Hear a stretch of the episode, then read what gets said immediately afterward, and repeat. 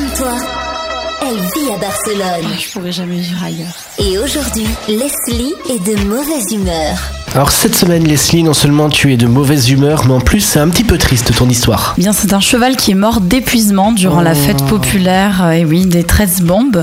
C'était il y a quelques jours, en fait, ça s'est passé à Torrelles des Llobregat, dans la province de Barcelone.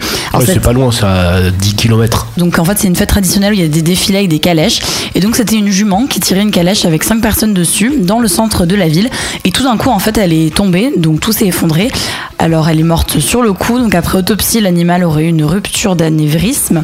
Et ce qui est encore plus choquant en fait les personnes présentes sur les lieux c'est qu'une pelleteuse est venue récupérer l'animal. Mais donc ce qui, a, horrible. ce qui a provoqué un certain malaise voilà selon, selon plusieurs témoignages.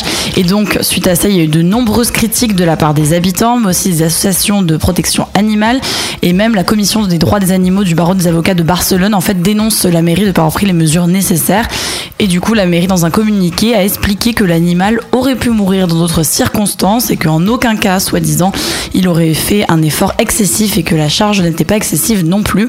Alors, ce qui s'est passé permet quand même de relancer le débat sur les calèches euh, qui sont encore euh, légales, on va dire. Parce que par exemple, à Barcelone, en août 2015, il y avait déjà eu une polémique sur le décès d'un cheval qui était mort euh, déshydraté à Montjuic. Donc ça rappelle, ouais. Et en plus, il y a le gars qui voulait pas appeler euh, le médecin parce que ça coûtait trop cher. Il voulait Exactement, pas appeler le, euh, veto. Oui, parce que les, les autopsies, en fait, euh, après la, la mort d'un animal, elles coûtent très cher, surtout pour les chevaux. Oui, non, le cheval était mourant. Le gars, il a dit non, mais laisse tomber, on le laisse mourir, on n'appelle personne, quoi.